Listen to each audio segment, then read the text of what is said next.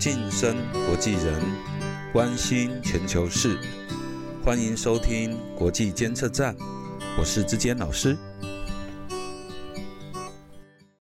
各位听众朋友，大家好，欢迎再次收听国际监测站，我是志坚老师。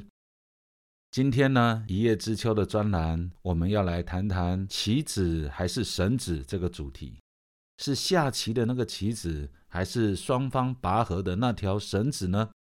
近来有一连串的新闻事件，让我们把它连连看，连成一线，然后我们可以来解读，各位就会知道为什么选这个棋子还是绳子这个主题。首先呢，第一件事是前一阵子据媒体报道啊，传出一个风声，台湾驻美国的机构可能换名字，可能会把台北改成台湾。台湾的外交部部长还有国安会秘书长也都低调赴美 啊，也都低调到了美国。那当然，这里面有一些外交的深水区啊，这个不是我们局外人能够知道的。那么，台湾住在美国的这个机构能不能改名呢？这件事是否成真，还在未定之天。但也已经掀起了足够的巨浪，影响深远。影响的第一件事呢，就是你可以发现，几乎在同一时间。美国总统拜登呢，就主动要求与中国的这个领导者习近平相互通话。依照媒体的报道啊，在这个通话时间呢，大概占了一个半小时。那么事后呢，美国跟中国双方的政府的发言人也对于谈话的内容啊，做了各自重点不同的这个表述。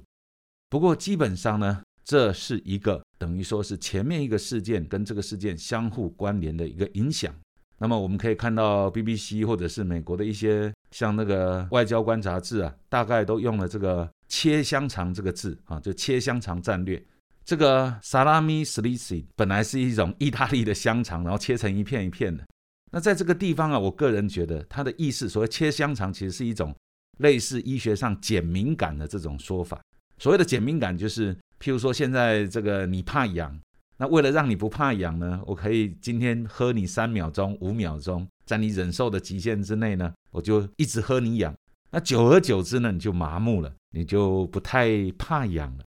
在这里就是一种类似训练对手可以减敏感的外交手段。国际上大概都从这个角度来看哈，就是美国跟中国之间呢，互相在玩这种所谓的 “salami slicing” 这样的一个游戏，测试对方的底线。看看他们在什么程度之下才会抓狂，那我们就是在碰触底线之前呢，就收手，然后尽量的去挑战那个底线，让对方渐渐的麻木了。我觉得这个通话的内容虽然中美两方的表述不同，当然媒体上也有人说啊是美国先讲的，所以代表中国有牌或者是什么。我觉得大概可以肯定的是，就是他们都在测试双方对于彼此的行动底线在哪里。好。这两个事件讲，我们来看第三个，几乎都在同一个时间之内。美国、英国跟澳洲呢，啊，这澳大利亚，他们呢签署了一个安全协议，叫 AUKUS，这个发音也蛮有趣的哈，AUKUS。那这个 AUKUS 呢是利用他们三个国家的那个字首，但是 AUKUS 的音也很近另外一个字了哈。好，这个 AUKUS 这个机制呢，他们有一个共同的决议，就是要强化这个澳大利亚呢他们的核子前舰。让提供他们这个军事力量，当然理由就是要强化在印度太平洋地区的和平稳定。不过我想大家都知道了哈，没有说出来的话就是要抑制中国在太平洋的军事力量。与此同时呢，第四个事件，刚刚是第三个事件，第四个事件就是欧盟呢也在十六日通过了一个在印太地区的这种合作战略联合公报。那这里面呢，明白提出来哈，要深化跟台湾的这种经贸啊、投资关系啊，同时呢，也把那种台湾海峡啦、东海、南海啊，这个现在有争议的这些海域呢，就是说跟他们明白说出来，直指的说，这里会跟欧洲的安全跟繁荣有密切相关。简单的说，就是欧盟呢，也明白的把这种亚洲这个地区的一些争议的事件或争议的地点呢。表明了就是说，跟我欧盟是相关的，我欧盟跟他有利害关系，那将来就可以名正言顺的表达关切，或者是做一种外交上的处理。另外呢，这件事我们其实可以连接起来看，应该说第五件事就是德国呢即将在这个月的二十六号就要举行大选啊，投票要产生后梅克尔时代的这个国家领导人了。国际上大概都普遍认为，在后梅克尔时代啊，欧盟大概会对中国的这种政策路线可能会有一个相当幅度的修改。那这个可能就可以回应到刚刚那个欧盟的那个印太地区的这个合作战略联合公报，也可以作为一个证据，看出一些端倪。最后一个要连接的事件呢，就是美国有一个最高的军事将领呢，就是他们的参谋联席会的会议主席哈，这是军方界类似我们的参谋总长这样的一个位置，叫这个 Mike Milley。这个 Mike Milley 这个上将啊，被爆料了，爆料说他在二零二零年的年末，一直到二零二一年的一月，也就是川普在任上的最后那一段时间呢，他曾经在老板不知情，也就是在川普不知情的情况之下。两次就用他个人的官职名义打电话给了对应的中国对口的这个李作成上将，也就是类似中国军事上面的最高的一个军事将领，两次打电话给他，跟他说我们美国没有跟你打仗哈，也没有要做任何的这个军事对抗的行动。如果真的你担心这个会被攻击的话，那他个人用他的名义去保证啊，就是如果要攻击之前会先打电话告诉你，意思就是说，请中国不要做任何的误解跟误判。以为美国要与之开战，因为当时川普已经有一些可能是煽动性，甚至是有一点疯狂性的言论。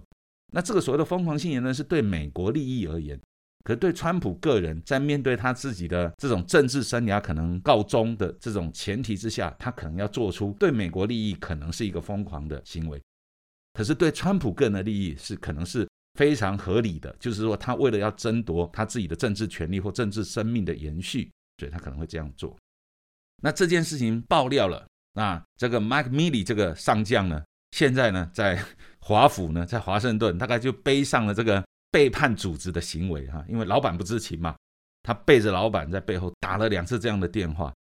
那这个 Mike Milley 这个将军呢，他虽然有非常彪炳的战功，也有非常好的这种军事生涯上面的履历。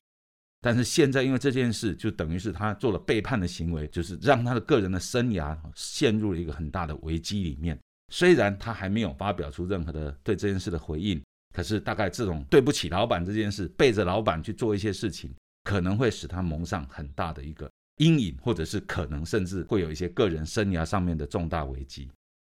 然而，如果我们换个角度来看，这个 Mark Milley，美国的这位最高的军事首领。为什么要打电话给中国最高的这个军人李作成上将呢？我自己倒感觉说，你可以想象，你可以去替他们设身处地去想，这是两个掌控超级军事强权武力的军人，就算不是他们掌控，至少是两个深知他们手上所控制的军事力量有多么强大跟多么危险，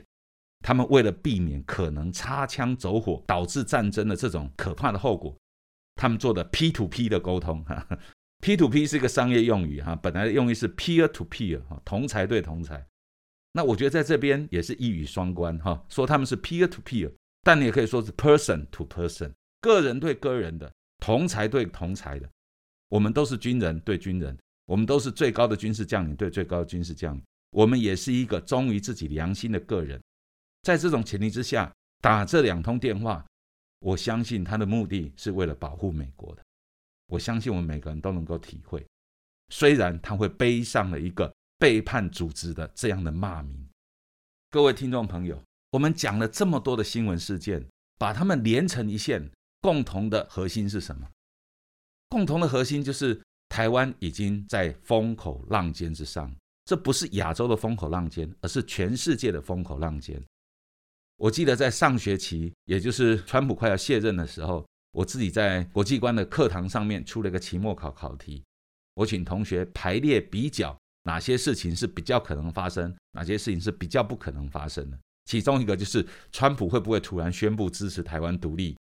我相信川普在当时也可能把这个列为一个选项，因为这可能会让他得到关键性的支持，使他继续延续他的政治生命。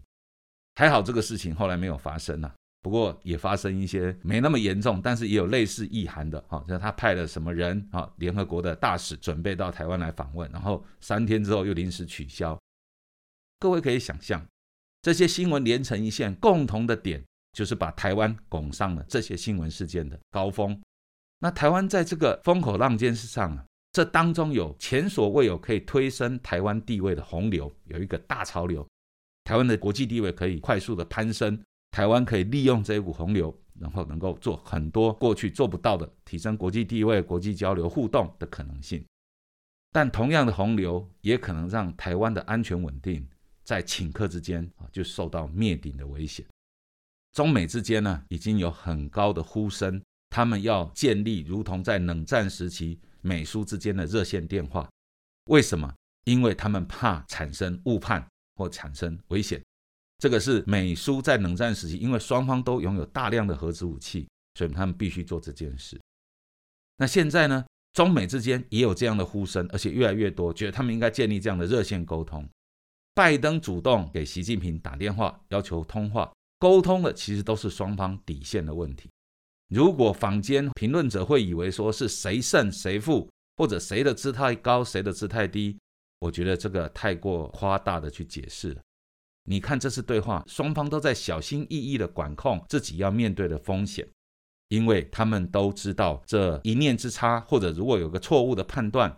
可能会导致一步一步走向的危险，会带来多么可怕的后果。中美两个超强大国尚且如此，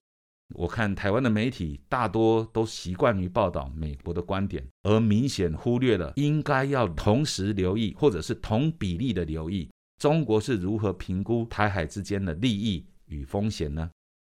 从香港的经验可以发现。中国对香港的这种雨伞花，然后一直到后来的这些示威抗议的结果，我们可以发现，中国虽然受到西方，特别是欧盟强力的反弹跟谴责，但仍然在香港选择一意孤行。最后，在我看来，是香港的经济、人口、生活各方面，我觉得应该是大家都输了。目前我没有看到获利者。台湾此刻最让人担心的，恐怕就是。台湾跟中国之间是否已经没有了任何可以信任的沟通管道？那将会大大增高双方误判的风险。台湾在外交上当棋子已经够伤心的了，然而那毕竟是形势比人强，谁当家我们都得当棋子，可说是非战之罪也。但若在两强斗争之中充当双方拔河角力的那条绳子，那可真是太不妙了。无论谁当家。千万都别拿千万人的安危开玩笑。